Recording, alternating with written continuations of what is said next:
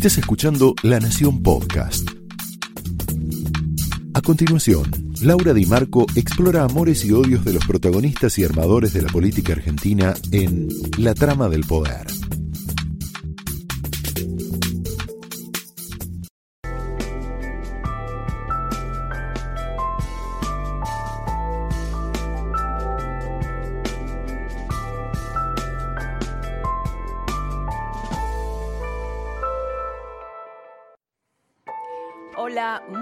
Noches, muy bienvenidos a la trama de esta noche. Hoy escuchaste un segundo cacerolazo en contra de la liberación de presos muy, pero muy fuerte. Pasó a un cuarto intermedio, hubo una mesa de diálogo entre los presos de Devoto y los funcionarios del gobierno para agilizar la suelta de presos en medio de la pandemia. La excarcelación de presos con la excusa del coronavirus que ciertamente en algunos casos está justificada, en algunos casos donde las penas son leves y donde hay, donde hay personas mayores de 65 años con delitos leves, es en realidad una decisión judicial, política, sanitaria y de seguridad. Todo eso junto. Pero debajo hay una ideología que se juega en gran parte del kirchnerismo. Este es el condimento argentino de este drama y de esto te quiero hablar. Para poner el tema cárceles en contexto, hay 85.000 presos en todo el país, casi 44.000 en la provincia de Buenos Aires. Ya salieron 2.244 presos en, en, la provincia de Buenos Aires y en las cárceles federales salieron bastante menos, unos 200 presos. Claro, ¿qué pasó? La liberación de Vudú tuvo su efecto. A partir de entonces, todos los días se presentan entre 100 y 150 pedidos en favor de detenidos. Dice el presidente, hay una campaña mediática, hay una campaña mediática que trata de instalar que va a haber un indulto. Mira, eh, mira el tuit de, del presidente. Es, eh, es, conocida mi oposición a ejercer las facultades del indulto. Digo esto en momentos en que una campaña mediática se desata acusando al gobierno que presido de querer favorecer la libertad de quienes han sido condenados, dice el presidente. Bien. Eh, la realidad es que eh, el, el presidente habla de quienes han sido condenados. Vudú ha sido condenado y está en su casa este es un hecho, no es una campaña mediática. Y por Ricardo Jaime pidió la libertad un funcionario de su gobierno, ni más ni menos que su secretario de Derechos Humanos, que socavó su autoridad, la del presidente.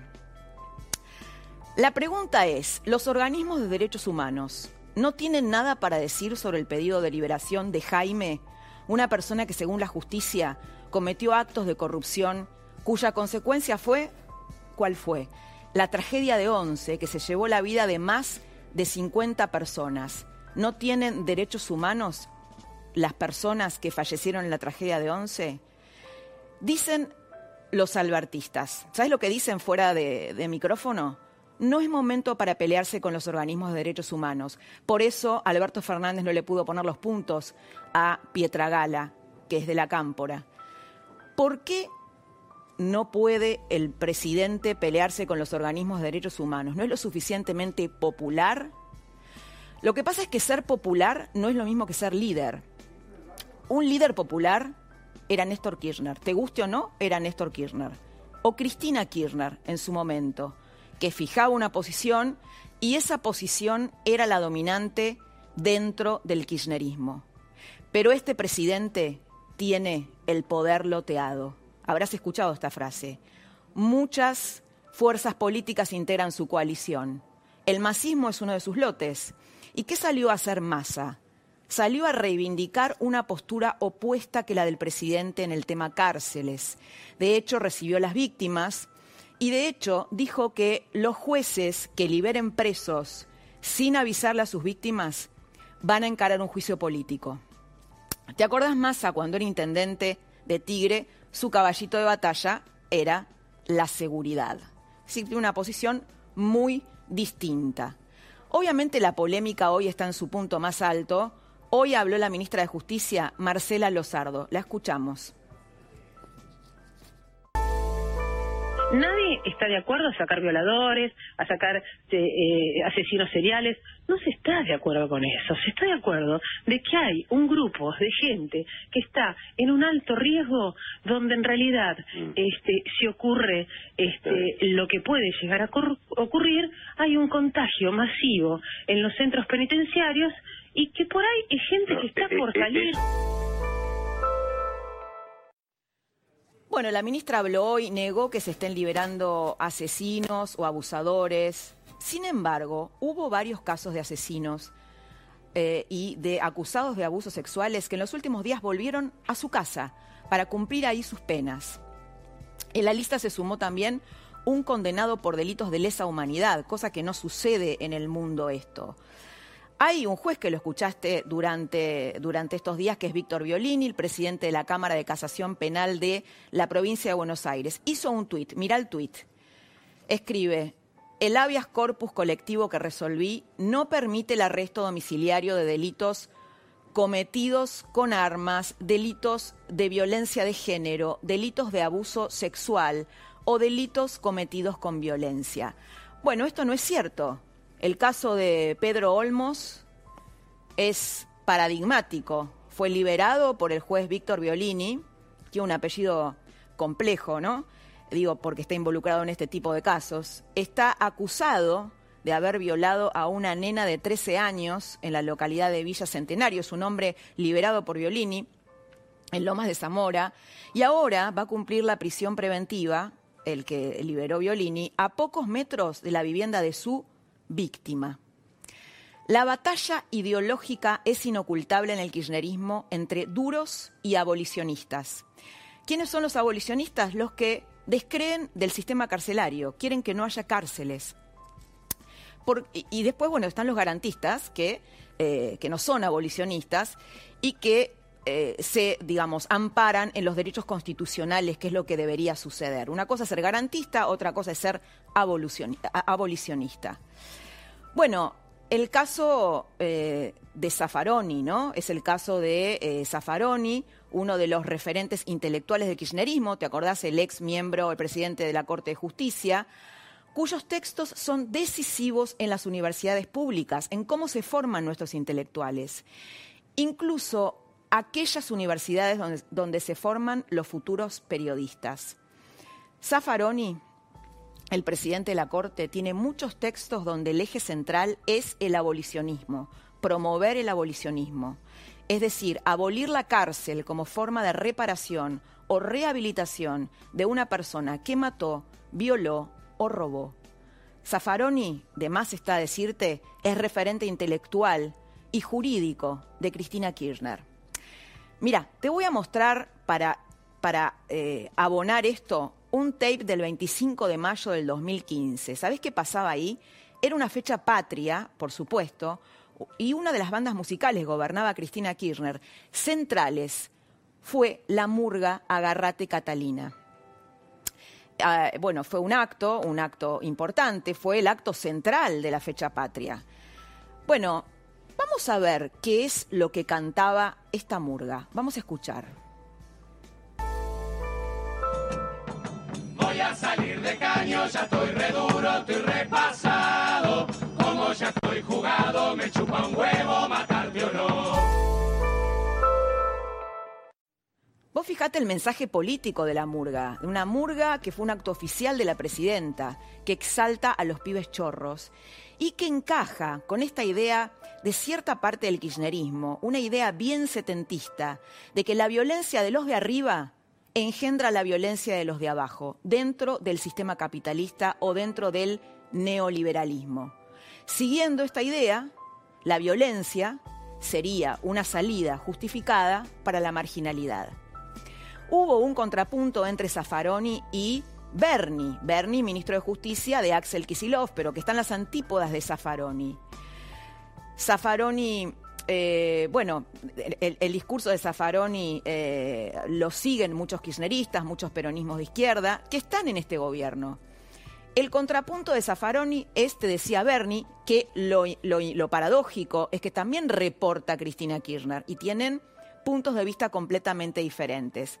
El discurso de Bernie, dice Zaffaroni, es el del populacho vindicativo, lo dijo ayer, ¿no? O sea, el discurso del ciudadano común que no entiende nada, esto es lo que quiere decir Zaffaroni, entre comillas, y pide venganza, pide ojo por ojo, diente por diente. Si tenemos los jueces que se dejan intimidar por este discurso populacho, estamos perdidos, dice Zaffaroni. Ber- Bernie le responde, porque Zaffaroni había, había dicho hay que liberar presos para evitar una masacre. ¿Qué le dice Bernie? Masacres son las que tenemos todos los años en la provincia de Buenos Aires cuando los delincuentes nos matan mil bonaerenses. Obviamente, ahora hay un motivo coyuntural para la liberación de presos. ¿Qué es lo que está argumentando el gobierno? Lo que dice es, si el virus entra a las cárceles, desbordaría el sistema sanitario bonaerense y las camas de los hospitales quedarían repletas de presos. Este es nuestro dilema. Antes te marcábamos la diferencia entre liderazgo y popularidad. Me quiero detener un poquito en esto. Alberto Fernández tiene niveles astronómicos de aceptación popular por la manera en que está gestionando la pandemia. Pero detengámonos un poquito.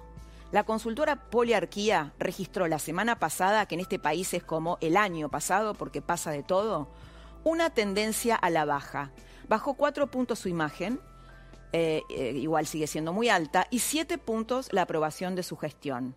Los encuestadores creen, ¿sabes qué? Que además el tema de las cárceles también le va a bajar un descenso en su imagen.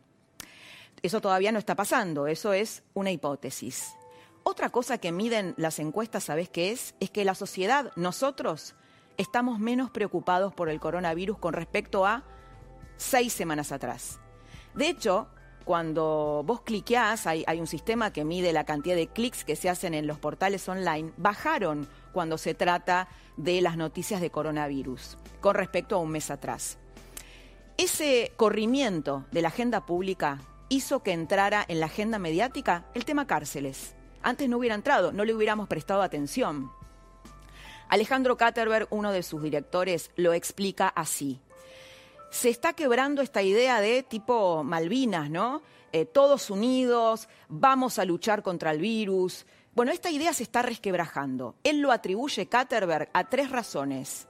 Primero, una paradójica. El propio éxito de la cuarentena hizo que le tengamos menos miedo al coronavirus. ¿Por qué? Bueno, antes veíamos imágenes en Italia que la gente se moría de a miles, fosas comunes, terapias, imágenes de terapias intensivas desbordadas.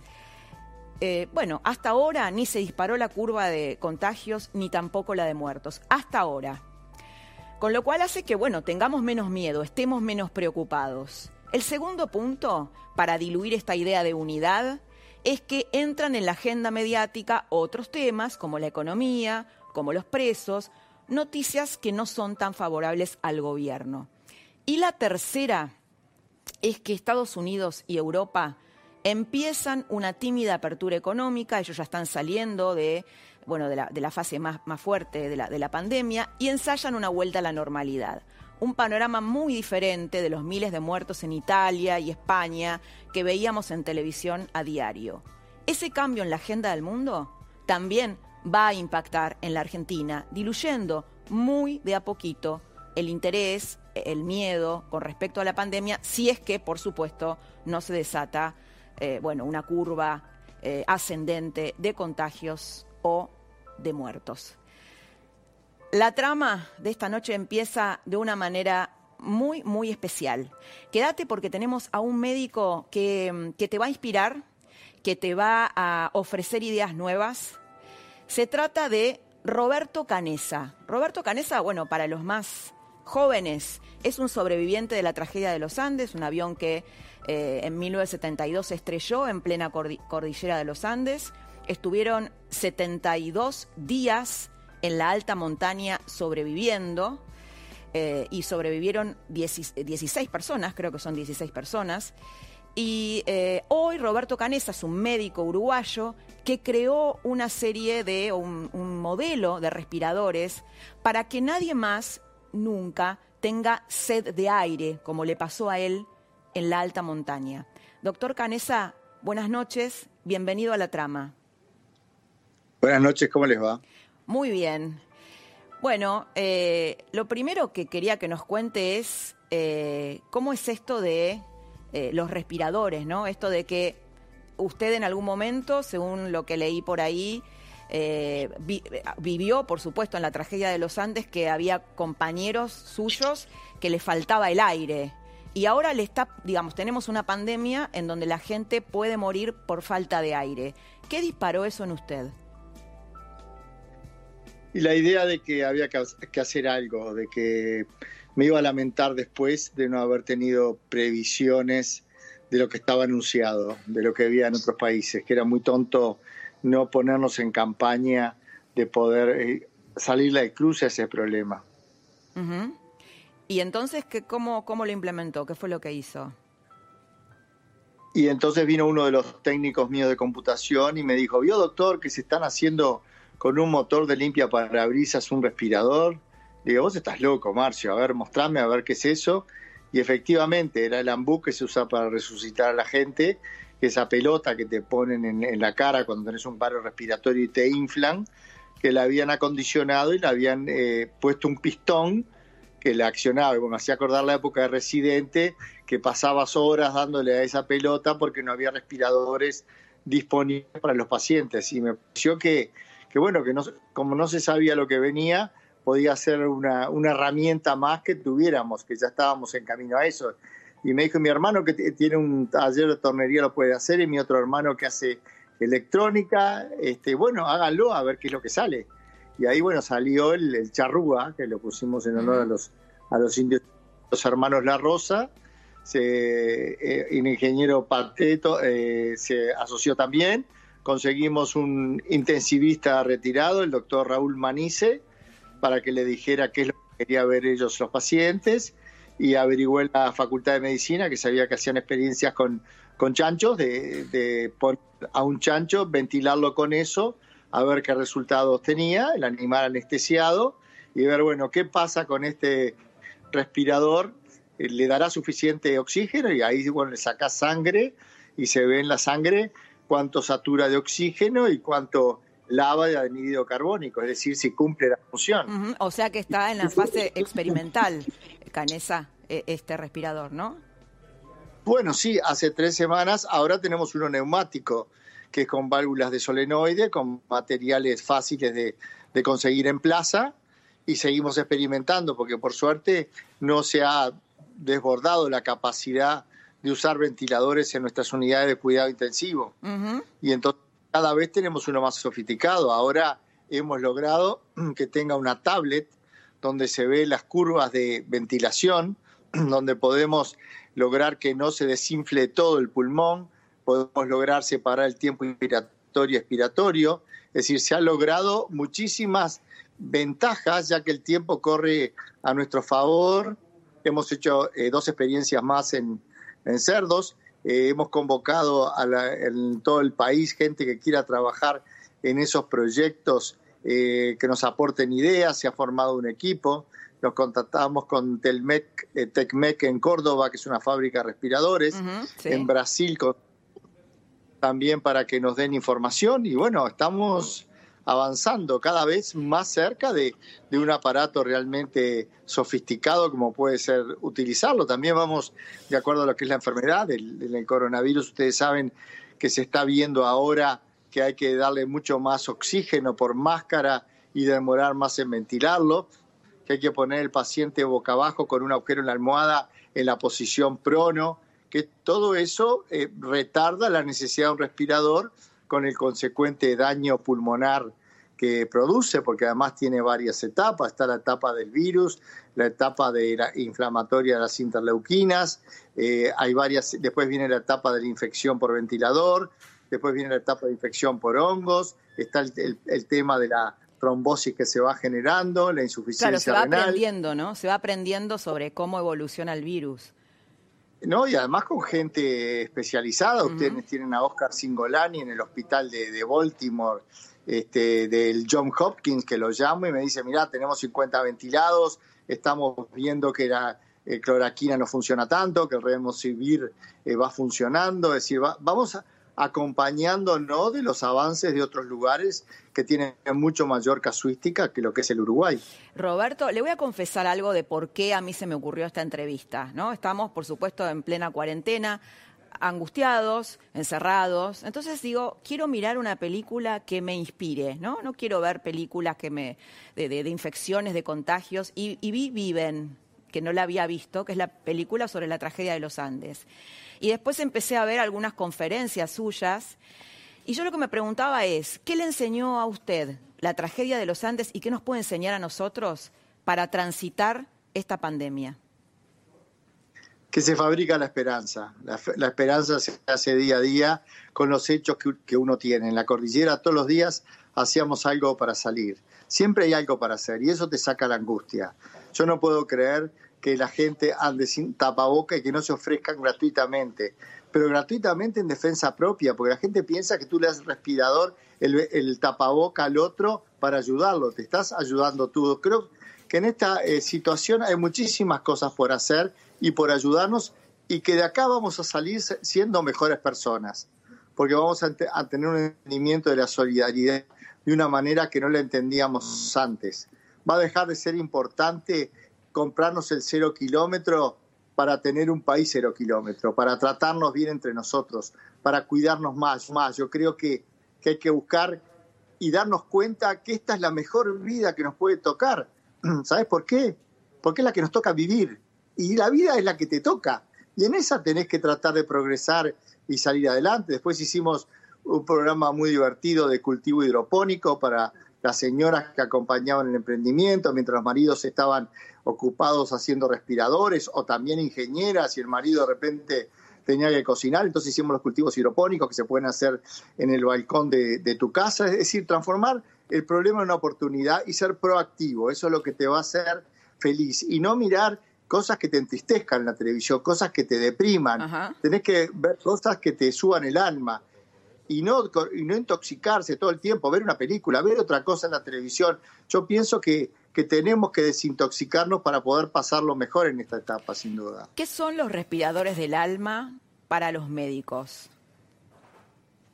¿Por qué los respiradores del alma es la sonrisa de un paciente, el agradecimiento de un paciente la gratitud de la familia, de sentir que lo, salvaste. Eso te llena de aire el alma, sin lugar a dudas. Esa es la gran maravilloso que tiene la carrera de medicina, que por eso la elegí. Porque no es solamente la parte científica, que es todo un desafío, sino la parte humana. Estás tratando a un par igual que tú, que te puede tocar estar en el lugar de él. Acá, eh, Canesa, no sé si sabe, pero a las nueve de la noche pasan dos cosas con los médicos. A las nueve de la noche hay aplausos, pero a la vez hay médicos que son escrachados increíblemente en sus casas o maltratados por miedo de la gente a ser contagiada. Y bueno, es paradójico, no sé qué pasa en Uruguay con esto. Bueno, eso es cobardía, eso es miedo, ¿no? Yo creo que hay que aprender a ser valiente. Y ser valiente es apoyar a esos médicos que están trabajando por ti. Yo creo que la virtud es escasa, por eso, por eso es virtud, no la tiene todo el mundo, pero, pero es algo contagioso. Yo le, decía acá que en este país tenemos que tener eh, comida para darle de comer a la gente. Que la gente no se puede morir de hambre porque esto va a pasar, esto se va a terminar. Lo que necesitamos es comprar el tiempo suficiente. Si logramos eso, vamos a lograr salir de esto. O si no, cada cual encerrarse en su casa, trancarse, que la gente se muera de hambre y salga a tu casa a robarte. Entonces yo de mañana, en lugar de salir a hacer respiradores, me voy a poner con un revólver en la puerta para defender a mi familia. ¿Qué elegís? ¿Eso o el médico que te va a salvar a tu tía o a tu abuela? Yo me parece que, en Uruguay eso no pasa. Eh, yo me considero, admiro muchísimas cosas de Argentina, este, pero capaz que es un tema de números, que, es porque son más, pero, pero al que da la vida por los demás hay que reconocerlo de, alguna manera y no tener miedo, no tener miedo. La gente me dice, ¿y esto es parecido a lo que ustedes pasaron? Le digo, bueno, sí, porque si vos estás en un apartamento 60 metros cuadrados con cuatro hijos, al cabo del día te querés tirar por el balcón, no querés saber de nada. este, porque nosotros estábamos en 16 metros cuadrados y éramos 16 personas. Y si salías afuera a hacer pichice, te congelaba el chorrito. Y ustedes, y nosotros ahora que estamos en un fuselaje cinco estrellas, tenés televisión, tenés comida y sabés que tenés 95%, 97% de salvarte. Nosotros teníamos 99% de morirnos. Pero mientras hay vida, hay esperanza y nosotros pensábamos tal vez mañana. Y es lo mismo cada mañana cuando me despierto y digo, pa, hoy puedo respirar bien, zafé otro día, ¿no? Y es día a día que se va formando. me, gusta mucho una frase que, usted dijo con respecto a por qué se salvaron, ¿no? Y que, tiene que ver un poco con esto, apelando a la solidaridad y al equipo de, al espíritu de conjunto. Usted dijo, nos salvamos o sobrevivimos porque jugamos como un equipo. Sin lugar a dudas, ahí nos abrazábamos, llorábamos juntos, nos reíamos juntos, el sentido del humor era muy importante y cuando yo salía a caminar, que estaba muerto de miedo porque salía a caminar o morir, Javier Metol me miró a los ojos y me dijo, Roberto, yo sé que vos vas a llegar, mira lo que sos, la polenta que tenés. Y yo que iba caminando decía, Javier me dijo que voy a llegar. Y eso es lo que te va dando el equipo, ¿no? O Arturo Nogueira que me dijo, yo tengo las piernas rotas y no sabes lo que envidio que vos puedas caminar por mí. Y ahí me di cuenta que mis piernas no pertenecían a mí, pertenecían al grupo. En ese grupo esas piernas eran las que tenían que caminar. Y en esta crisis, en estas pandemias, tus manos son las que van a hacer los tapabocas, tú vas a ser el que vas a tener que llevarle un plato de comida caliente a ese pobre médico que no tiene ganas de, venir a esa hora, vos sos el que lo va a alentar, vos sos el que le va a decir, qué suerte que estás caminando por todos nosotros. Yo creo que, que de lo, sublime a lo ridículo está muy, muy cercano y, de lo, y lo heroico es algo que se despierta, es algo que se trabaja. Yo en ese momento que me dijo, podés caminar por mí, sentí como algo heroico adentro. En lugar de estar ahí muerto de frío esperando que la muerte nos viniera a buscar, yo iba a morir caminando. Y cada paso que daba era un paso menos que estaba, que, me faltaba para llegar a, a Chile, que yo sabía que en algún lugar estaba y que era cuestión de no entregarse. Roberto Canesa, muy, muy interesante por haber compartido todas estas experiencias que se vinculan, ¿no? De las que podemos aprender para atravesar esta pandemia. Sobreviviente de la tragedia de los Andes, médico y ahora fabricante de un respirador en Uruguay y sobre todo autor de frases muy sabias y muy inspiradoras. Muchas gracias por haber estado. ¿Sabe cómo se llama el respirador? Se llama Genoa. Ajá. Genoa. Gracias Uruguay, estamos necesitando oxígeno ahora. Y si necesitan en Argentina, también se los vamos a mandar. Buenísimo, muchas gracias. Bueno, me traslado. ¿Cómo les va? Es raro esto de no saludarse. Raro, sí, claro, sí, sí, sí. Bueno, estamos en un día muy eh, especial, ¿no? ¿Cómo vivieron los cacerolazos? Estábamos hablando de eso. En contra de la suelta de presos. Eh, la verdad que yo hoy no tuve un día fácil. Te ves, viste esos días que a veces, bueno, todos tenemos días malos. Los familiares de víctimas, que, es lo que siempre hablamos con Jime, hay días que, bueno, uno siente que no tenés más ganas de nada, que, que, luchar es en vano, y vos sabés que estaba en casa y digo, ahora llega a las 8 y no escucho una cacerola y me va, me va a terminar matar este día, ¿viste? decir, no sé si vale la pena seguir luchando. Y nada, fue tan emotivo. Eh, Estamos fue juntar fuerzas. estamos sensibles. Estamos, sí, me imagino, me imagino. Estamos hablando con Matías Bañato, que es quien está hablando, sobreviviente de la masacre de Flores, y con Jimena Duris, la mamá de Ángeles Rawson. Y me gustaría mostrar, que me parece que los involucra, un tuit de Matías, eh, un tuit que ahí lo estamos viendo. Matías, las víctimas luchamos por justicia, pero también para que vos no sufras como nosotros el asesinato de un ser querido. Hoy necesitamos tu ayuda y la de todos para que nos escuchen. Bueno, basta de liberar delincuentes. Bueno, entonces, claro, nos contaba, me contabas que, eh, bueno, fue fuerte y eso supongo que les debe haber gratificado el alma en este momento difícil. Más que, gratifi- más que gratificado, eh, sí, de- por supuesto, eh, es la sensación de que, de que este llamado de atención que estamos haciendo, yo, lo- mira, lo, lo dije en, en todos los medios, ¿no? Eh, cuando uno eh, pasó por una tragedia, o que no es una tragedia, que vivió un- una experiencia tan traumática y tan terrible y tan dolorosa como en el caso de Mati, que fue terrible, y como, como el caso del asesinato de, de mi hija, eh, tiene conciencia de la peligrosidad de lo que de, la- de lo que se que pueden hacer estas personas. Además, nosotros trabajamos con víctimas, acompañamos en juicios, o sea que vemos el prontuario, vemos diferentes tipos de, de delincuentes, de, homicidas, de delitos, de, de gente que tiene eh, esquemas de vida que nosotros no nos podemos ni imaginar. Entonces, lo que nosotros decíamos y llamábamos a la, eh, a- la gente en todas las notas que dimos es a que por favor se, eh, se tomaran conciencia a los ciudadanos que no les pasó, que esto es algo de toda la sociedad.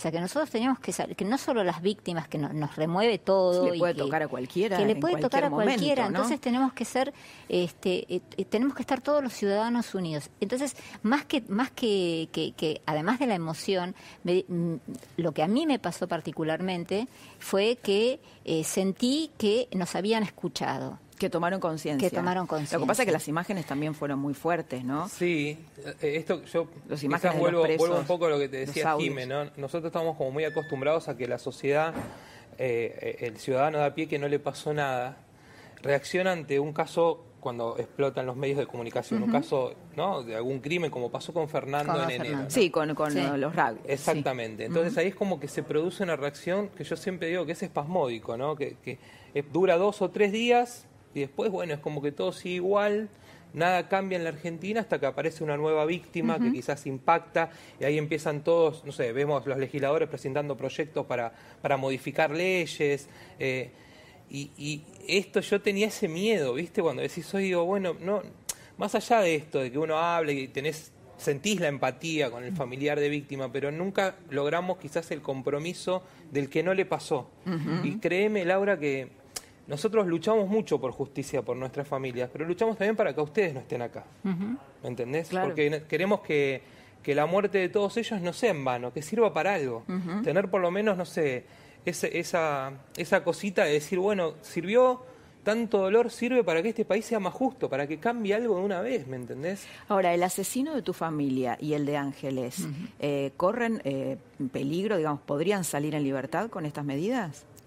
Yo no creo. No, eh, eh, yo sé que, eh, que hasta ahora, eh, porque me lo informó el doctor Lanuse, eh, Mancheri no, no pidió morigeración de la pena, tampoco entra dentro de la categoría que se expidió, porque no es mm, paciente de, de riesgo, ni es mayor de 65 años, ni está embarazado, que yo lo sepa. bueno, Este, algunos salieron, ¿no? Digo, presos eh, por corrupción. es que no yo te iba a cumplían decir- es que nada, lo que pasa que, eh, eh, bueno, primero hay que aclarar un término que a mí me- me importa mucho porque si no se confunde. No, no es una excarcelación, son prisiones domiciliarias, que más allá de que sabemos que el sistema de prisión domiciliaria tiene muchas deficiencias, eso es una figura penal que está contemplada dentro del Código Penal. No es una excarcelación ni una liberación masiva, son prisiones domiciliarias, ¿sí? Porque eso es, importante que se informe bien, ¿sí? Sí, lo que Este, pasa es que el guardián es un familiar. Está ¿no? bien, pero eh, no es una liberación masiva, Sí, sí, porque si no es como que parece... No, eh, el término ya- no, Jimé, pero claro, pero la realidad en nuestro país eh, es más... Claro, se va está a bien, pasar está eso. bien, ¿no? pero no, no, no hay que tampoco, eh, o sea, yo creo que estamos en un contexto donde ya estamos todos muy angustiados por el tema de la pandemia, por tema Mm. eh, económico y qué sé yo, y por ahí decir el- el- eh, muy, muy libre- libremente la figura de No, liberación sí, bueno. masiva, Sí, como sí, que vamos a abrir las cárceles y van a está salir claro. todos en tropel, me parece un poquito imprudente. Creo que hay que ser más prudente cuando uno habla de estas cosas, ¿no? Justamente para no atemorizar más. Sí, también es cierto que uno de los liberados hace dos días volvió a, uno que estaba preso por robo volvió a robar, ¿no? Yo creo que, a ver, más allá No del sé. término, y yo comparto lo que dice Pero Jimé, enti- entiendo de todas maneras, va, obvio, sí. Pero también no podemos dejar, como ciudadanos, Sí, no seguro. podemos, no sé, bebemos al ministro de Seguridad de la provincia, a Berni, decir la- lo de las lo de las tobilleras, Que no hay. no hay y que no sirven para nada, lo dijo. Mm, que no sirven para nada. Claro. Lo hemos escuchado. Hemos visto a un delincuente el fin de semana pasado robar con la tobillera. Entonces a esto voy, que por eso se seguro, interpreta sí, de esa sí, forma. Antes de la pandemia, mucho tiempo antes, ¿cuántas veces dijimos el patronato de liberados no funciona? Sí. Con todo este contexto ni me quiero imaginar. Entonces, obviamente que un familiar de víctima, y además de los casos, como dice Laura, o sea, que hay, que se están dando de casos violentos, de crímenes, de violadores, así sean Sí, o cuatro, abusadores que están cerca de sus No, no, víctimas. eh, y a ver, yo no viven quiero, cerca de la yo no quiero minimizar, víctimas. a ver, no, Claro, no sí, me sí, malinterpreten, yo no, no, quiero no. minimizar para nada lo que eh, eh, eh, y estoy totalmente de acuerdo con ustedes. Simplemente quiero este Sí, sí, sí, marcar sí, Sí, la sí, diferencia, además no angustiar más no angustiar a la más. gente, por supuesto. No angustiar más. Eh, mira, eh, a mí lo que eh, me surgen muchos interrogantes con esta medida. Eh, por ejemplo, una de las medidas, vamos a tomar eh, la de la de esta esta eh, clasificación. ¿Qué pasa si un, eh, como en el caso de Grassi, que pidió la, la domiciliaria, eh, que es un pedófilo, un abusador, porque tiene problemas respiratorios? Por ejemplo, el caso de una persona como Mancheri, no Mancheri, pero como Mancheri, que tiene EPOC, que no tiene 65 años, tiene 40 y tiene una enfermedad de riesgo. Esos son los interrogantes que a mí se me abren porque no están claros. Claro, ¿dónde, Porque- no está claro cuál ¿dónde está es el límite? eh, claro, la categoría, qué categoría. cosas se utilizan, ¿no? ¿Cuáles son los criterios? Claro. Ahora, vos recién mencionaste a, eh, a Pierri, ¿no? A Mancheri. A Mancheri. Eh, eh, perdón, mencionaste al padre Grassi, Sí. que tuvo de abogado a Pierri, ¿no? El mismo Sí. eh, que tuvo a Mancheri y que hoy es funcionario en el Ministerio de Justicia de la provincia de Buenos Aires. El Ministerio de Seguridad. Ministerio de Seguridad, o sea, está Como con. Berni, Como asesor. digamos, como asesor. ¿Qué pensás de eso? Yo salí a repudiar. Sí, esa escribiste una carta. Eh, sí, porque, eh, a ver, eh, el abogado defensor eh, es una figura que existe y es eh, totalmente comprensible y es un derecho constitucional que, que el, inti- el imputado tenga un abogado defensor. Lo que yo salí a repudiar fue la idoneidad eh, de Pierri por la experiencia que nosotros tuvimos con este, con este señor. Eh, él basó su estrategia defensiva en denostar y ensuciar y a la familia, especialmente a mi marido y a mí y a mis hijos, y lo que hizo, lo más terrible de todo fue que uno de los, de, de los peritos de su equipo salió a poner en duda la moral y los valores de mi hija. Y lo hizo públicamente y por televisión. Revictimizar a la víctima, Sí. ¿no? Exactamente. Y eso, eso no es, eso no tiene valor moral, eh, no, no tiene ética, no tiene. Entonces, una persona que actúa así y que fueron meses, meses, que denosta a la víctima y después me fui enterando a, a raíz de mi, de mi, de mi repudio, me enteré de otros casos donde Pierre actuó de la misma manera, revictimizando a víctimas de violación, re- eh, eh, actuando actuando eh, de, de- de esa forma, ¿no? O sea, él, él basa su defensa en, en- revictimizar, en ensuciar a la víctima, en... en- en- Claro, entonces- ¿qué ética puede tener como funcionario, ¿no? Del Ministerio de Seguridad. Claro, claro. Y aparte, eh, y, y si nos extendemos un poco más, que, que salió, eh, eh, el colectivo de actrices eh, salió a, apoyarme, es un retroceso enorme en los derechos de las mujeres. si, si, si vamos a tener una... Sí, es contradictorio un poco con un gobierno que, eh, bueno, que promueve los derechos de las mujeres, un presidente que se dice feminista o que banca la movida feminista, ¿no? Yo, mira, yo, La bandera yo feminista. estoy, digamos, con la figura de. a mí, el que me interesa que no esté en, en- el Ministerio de Seguridad es Pierri. O sea, las decisiones eh, o no, no sé, yo no me conciernen a mí. Yo lo que salía a repudiar fue la figura de Pierri por, por el, por el, el- el daño que nos, nos ocasionó y porque creo que eh, nunca yo, eh, nunca dije nada, nunca me escucharon porque nunca dije nada de, de Pierri. Eh, en- hasta que salió esto. Dije, bueno, una cosa es una, eh, la práctica privada y otra cosa es que ocupe un cargo público. Eh, pero él, a él se lo, de- lo nombran, pero él también decide ocuparlo el cargo. claro, o sea, claro, nadie claro. le puso una pistola en la cabeza para que... Matías, eh, estaba pensando, lo- en realidad los dos sobrevivientes de, de la, de la masacre de tu familia sos vos y tu abuela, Mm. que está en un geriátrico. Hoy ahí, bueno, con el tema de la pandemia, entiendo que, que no la podés ver. No, no la puedo ver, no la veo ni la abrazo hace ya un mes y pico. Y es muy difícil el tema de los geriátricos también. Por eso también, eh, bueno, hoy tengo esos días, como te dije al principio, ¿no? Pues son muchas cosas. Eh, no es fácil pasar toda esta situación, eh, como, como le pasa a todo el mundo, pero cuando no tenés a tu familia, eh, lo único que me queda es mi abuela, la tengo en un geriátrico. eh, bueno, Jimé es amiga mía y te puede decir lo que, lo que, lo que luché para que tenerla en casa, pero llegó un momento que, me, que, que era imposible tenerla en casa ya también. Y me mata no poder verla.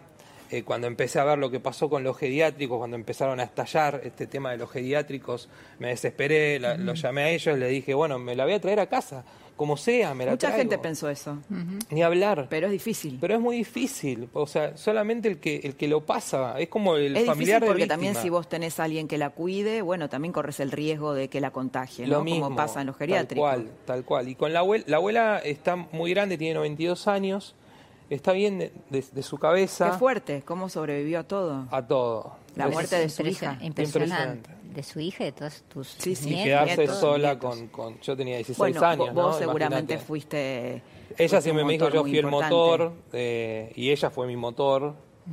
Y nada, y obviamente que verla grande, y esa era la fuerza que a mí, digamos, lo que me quiebra en este momento, ¿me entendés? De decir, bueno, yo no la puedo cuidar y era, no es mi abuela nada más, para mí es todo. Sí, es una madre. Y esto de que ella me, me cuidó a mí cuando a mí me quitaron todo, ella fue la, la que me cuidó, si no yo hubiera quedado en un parque si no era por ella. Entonces era como una carga emotiva muy grande, ¿viste? Empecé a escuchar cuando hablaban, bueno, los familiares los dejan ahí, los abandonan. Te puedo decir, Jime, yo estoy todo el día pendiente de mi abuela, hago videollamadas todo el tiempo, la llamo, voy hasta ahí, el otro día le pedí por favor que me la pongan desde la, desde la puerta, lejos, para poder verla, nos saludamos de lejos. Eh, pero no la puedo tener en casa porque hasta ella misma no quiere, Laura, no quiere que yo la bañe. Claro. Porque cada vez que la bañaba era llorar y me decía, si estaba tu mamá esto no pasaba, ¿por qué me tenés que ver desnuda? Eh, no sé, les pongo este ejemplo como para Sí, que sí, se claro. entienda.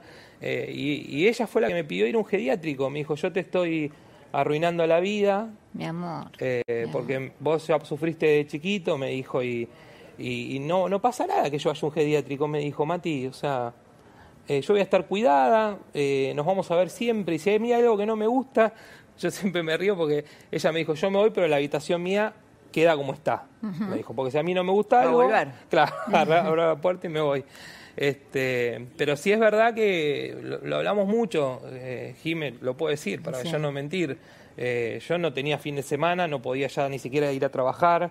Yo trabajo en una línea aérea, así que imagínate que hacer vuelos. Eh, ¿Vos sos, sos Eh, piloto? o tripulante no? de cabina. Tripulante de cabina. No, aparte, aparte, bueno, ya llegó un momento que se puso muy grande, inclusive para el tema de la movilidad se podía caer, Sí. no se la podía dejar sola, eh, era todo un, un tema peligroso hasta para ella misma, ¿no? Claro. Y ahí es cuando yo más sentí. Pero Qué fue, loco, todo, ¿no? fue, fue todo un, un- un Un tema, tema. para él, pobre, porque Sí. nosotros le decíamos, este, eh, mira, porque porque la, la- la- la sensación de culpa, ¿no? De, de- de sentir que lo estaba, la estaba abandonando, le decíamos, no, Mati, este, al contrario, te estás la estás cuidando de esta forma.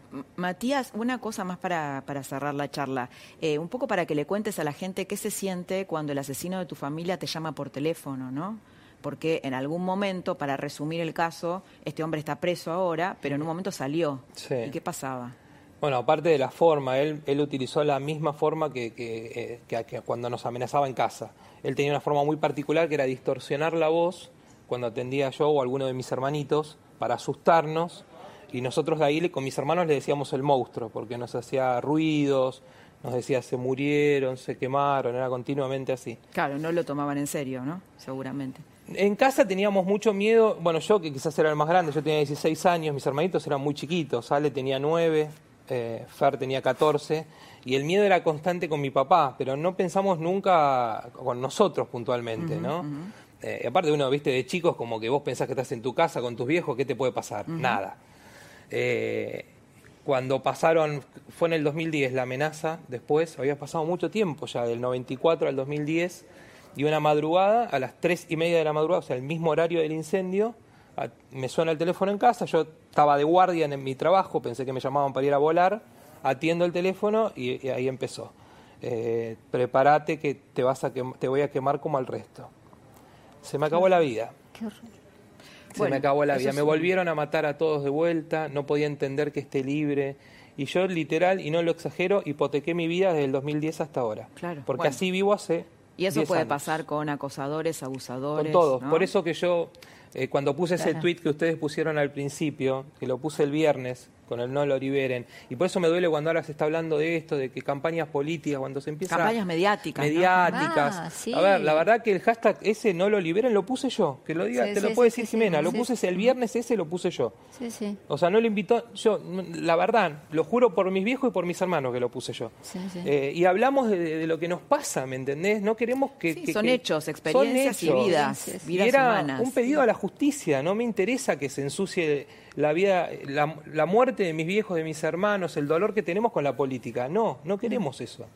Matías Bañato, Jimena Arduriz, muchas gracias por haber estado esta noche Gracias, con nosotros. gracias, por ustedes. acompañarnos, en serio. Nosotros nos vamos a una pausa y volvemos en un ratito.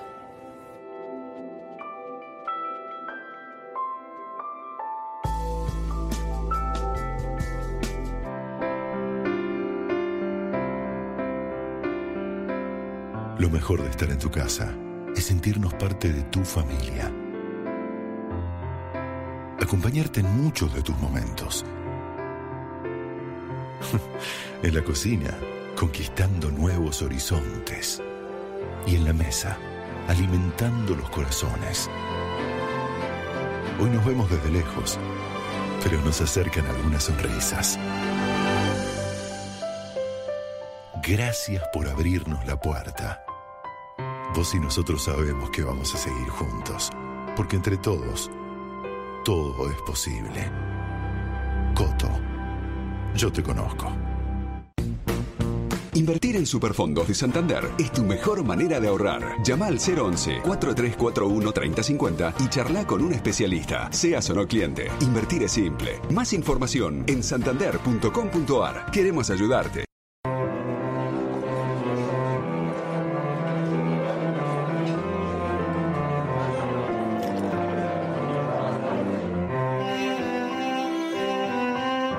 Los Haroldos State, mucho más de lo que esperás. Lavarse las manos es la mejor forma de cuidarnos.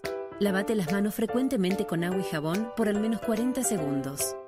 Con un cuarto de crema humectante, DAB limpia y cuida tu piel. Por vos y por todos. Lavarse para cuidarnos. Este viernes, Mauricio Dayub recibe a Hablemos de otra cosa, de los teatros llenos al aislamiento en cuarentena. Algunas mañanas este, me hago solo para mí el espectáculo en la terraza. El presente online y cómo será la nueva normalidad para el teatro. Que hay algo de lo que hacemos que necesita la devolución. No te lo pierdas. Con Pablo Sirven, por La Nación Más. Con Naranja podés gestionar tu cuenta y pagar tu resumen por medios online sin moverte de tu casa. Es muy fácil. Conoce el paso a paso en nuestras redes. También, para cuidarnos entre todos, atendemos solo con turno en nuestras sucursales. Más información en naranja.com. Nuestras manos dan seguridad, trabajan, ayudan. En nuestras manos está la protección. Lavándolas nos cuidamos entre todos. Rexona antibacterial. Elimina el 99,9% de las bacterias.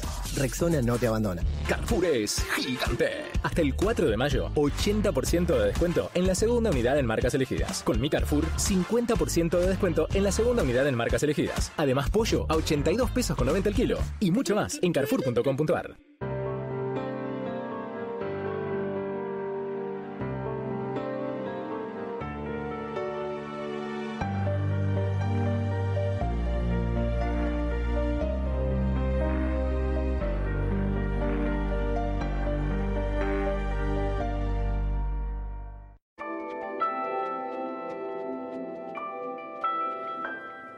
En la, en la trama y nos queremos meter en el tema de las restricciones de las libertades, de eh, la restricción de los derechos, de este, de este virtual situación de estado de sitio, como dice Roberto Gargarela, que es abogado, sociólogo, jurista, académico, y que lo tenemos aquí esta noche en la trama para que nos pueda desarrollar un poquito este concepto. Gargarela, buenas noches, bienvenido. ¿Qué tal? ¿Cómo estás? Gracias por llamar. No, no, gracias por atendernos. ¿Qué es esto de que estamos en un virtual estado de sitio? Bueno, digamos, es simplemente una, una descripción de una situación. Yo creo que la mayoría de nosotros está de acuerdo en la necesidad de medidas de, de confinamiento, de restricción, pero también todos, y en particular los que formamos parte de la comunidad jurídica, tenemos que enfatizar que las decisiones, y sobre todo las decisiones de este tipo, que implican limitaciones muy fuertes de derechos constitucionales, tienen que tomarse de acuerdo a los procedimientos establecidos. Y ninguna de las decisiones importantes se tomó a través de, de los procedimientos establecidos. Una emergencia no la puede declarar sino el Congreso. El presidente no puede, a través de DNU, digamos, establecer medidas que, que entren en el área penal. Cualquier limitación de las libertades constitucionales necesita, digamos, depender de una ley. Entonces, todo eso no se hizo y todo eso, digamos, nos, nos lleva a pensar en esto, en que estamos en una situación de ilegalidad, que, claro, digamos, no rechazamos o no repudiamos activamente porque, digamos, entendemos y vemos que hay Claro, uno piensa, ¿había otra manera de hacerlo? ¿Había otra forma de hacerlo? Bueno, por supuesto, digamos, eh, por supuesto que sí, digamos, países, pienso en Francia o pienso en, Inglaterra o pienso en España, tal vez es el caso más claro, digamos, en medio de la mayor catástrofe, el Parlamento se juntó y dictó formas de emergencia porque, porque no, es un, no es un chiste y no es una cuestión de mera formalidad, de papelerío, el seguir los procedimientos democráticos. Es un modo de evitar, de minimizar errores que siempre cometemos y que cometemos más cuando queremos decidir rápido cuestiones urgentes y cuando involucramos en esa decisión cuestiones fundamentales como las libertades básicas. Sí, además escuchar otras voces, ¿no? No solamente la del Ejecutivo o la del oficialismo, otras yo creo que- perspectivas. mucho de lo malo que pasó en todo este tiempo, digamos, eh, pensemos en, bueno, digamos, lo, lo que fue el mantra de la decisión, digamos, política de esta época, que es eh, la orden de lavarse las manos y encerrarse en la casa. Bueno, es una, una orden que está basada en un entendimiento muy, yo diría, de, clase media palermitana, afirmada por, por ciertos médicos, pero que tiene poco que ver con la vida del conurbano, en donde, digamos, la idea del agua es una idea relativamente ajena y la idea del de, hacinamiento hace que eh, la necesidad tal vez sea la de ir a buscar aire puro y no la de estar confinado. Quiero decir, eso es- tiene que ver con falta de información, o tomemos la decisión del Viernes Negro. La decisión del Viernes Negro también tiene que ver con tomar decisiones a las apuradas, improvisadamente, sobre cuestiones que son esenciales y que pueden implicar, digamos, poner en riesgo la vida de muchos. Entonces, es, muchas de las malas decisiones que se tomaron, el ciberpatrullaje, muchas de las malas decisiones que se tomaron y que implican afectaciones de libertad, tenían que haber seguido otros procedimientos, no por un formalismo bobo, sino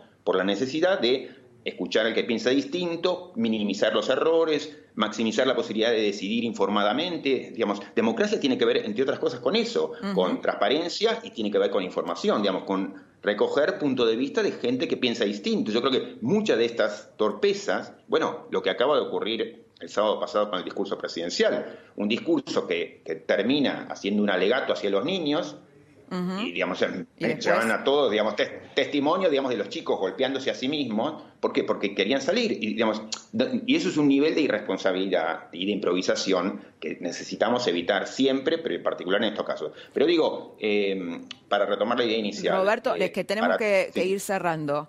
Eh, entiendo, no, no, que, que, digamos queríamos queríamos que plantearas estos conceptos y te agradecemos que hayas estado esta noche en la trama y te vamos a volver a, a convocar porque eh, todo a la salida de la cuarentena eh, vamos a estar preocupados por estas cosas, ¿no? El, esta democracia, bueno, que, que por momentos se, se devalúa, se complica y, y bueno, y es importante ponerle un poquito. Sí.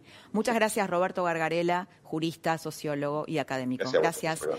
Vamos a una pausa y volvemos en un ratito con Claudio Suchovicki para hablar de economía y hacer un cierre con lo importante de la economía.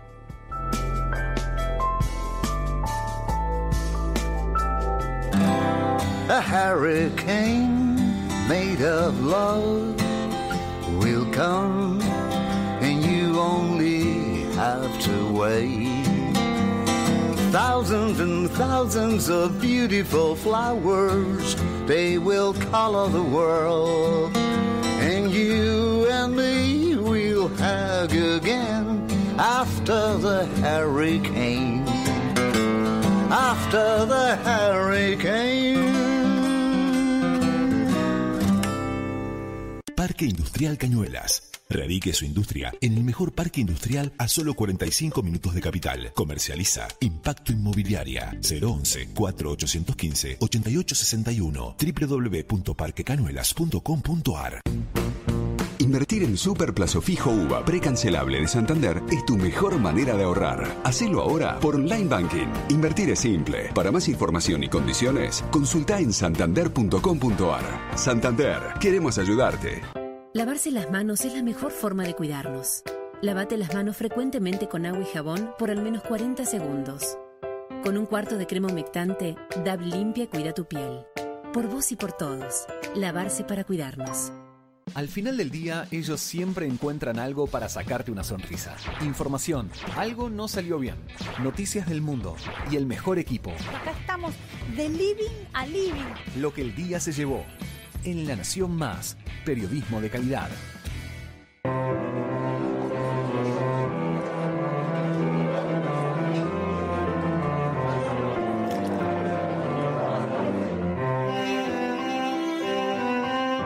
Los Haroldos State, mucho más de lo que esperar. Rexona Clinical presenta la máxima eficacia antitranspirante en aerosol. En situaciones de esfuerzo extremo, libre de transpiración y mal olor. Nuevo Rexona Clinical en aerosol. Rexona no, nunca, jamás, en ninguna ocasión te abandona. Hoy todos podemos dar un poco más. Por eso desde Naranja donamos 20 millones para Cáritas, Red Argentina de Banco de Alimentos y Cruz Roja. Vos también podés ayudar. Porque además, por cada peso que dones, nosotros sumamos otro más. Entre todos podemos. Sumate en naranja.com. Carrefour es gigante. Hasta el 4 de mayo, 80% de descuento en la segunda unidad en marcas elegidas. Con mi Carrefour, 50% de descuento en la segunda unidad en marcas elegidas. Además, pollo a 82 pesos con 90 el kilo. Y mucho más en carrefour.com.ar. Nuestras manos dan seguridad, trabajan, ayudan. En nuestras manos está la protección. Lavándolas nos cuidamos entre todos. Rexona antibacterial. Elimina el 99,9% de las bacterias. Rexona no te abandona. La pandemia económica. En el final de la trama nos vamos a ocupar de la pandemia económica durante los próximos, las próximas tramas. Y lo tenemos para hablar de eso a Claudio Suchovicki. Eh, Sucho, para la trama. ¿Estás ahí? Eh, Claudio, ¿me escuchás? Sí, placer saludarte. Igualmente, Claudio. Bueno, tenemos muy poquitito tiempo. Vamos a cerrar juntos la trama con un tema económico y me gustaría eh, que nos contaras esto. Hay un estudio, se hizo un estudio del Centro de Economía Regional y Experimental que revela que el 80% de las familias argentinas están endeudadas. Si hacemos un promedio, eh, es, digamos, 150 mil pesos por cada familia. Eh, el, el total llegó, el- en abril el endeudamiento total llegó a un millón, eh, 1.7 billones. Eh, bueno, ¿qué, ¿qué es esto? ¿Qué nos puedes decir de esto? A ver, también describe una situación argentina hace bastante tiempo. Perdón, ¿ahí se me escucha? Se cae. Eh, estoy ahí, perdón, sé que hay poco tiempo. Eh, hay una situación bastante particular eh, que hay que marcar. Primero, el incentivo que hubo para el consumo, sobre todo en el pasado, con tarjeta de crédito en el ahora 12 o en el ahora 24 o en el ahora 6 o lo que fuera. Eso se incentivó mucho el consumo. Eh, y ahora hay que pagarlo. Y en ese pagarlo, nos encontramos con esta pandemia en donde muchos también van a tener un problema. El endeudamiento era parte de la política argentina durante un tiempo, que nos enseñaron, a mi criterio mal, que uno ahorra consumiendo y que finalmente no es la manera. Como en un país de inflación alta, en un país de inflación muy alta, mucha gente encontró, bueno, lo pago en cuotas, lo veo, total, cuando pague esto esté licuado.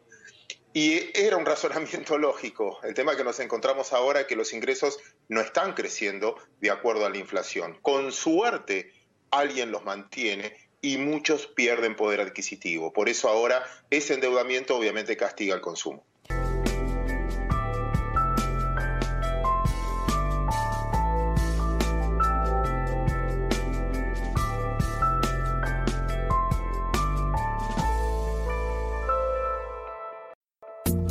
Esto fue La Trama del Poder con Laura Di Marco. un podcast exclusivo de La Nación. Escucha todos los programas de La Nación Podcast en www.lanacion.com.ar. Suscríbete para no perderte ningún episodio. Estamos en Spotify, Apple Podcast, Google Podcast y en tu reproductor de podcast favorito. Seguí escuchando La Nación Podcast.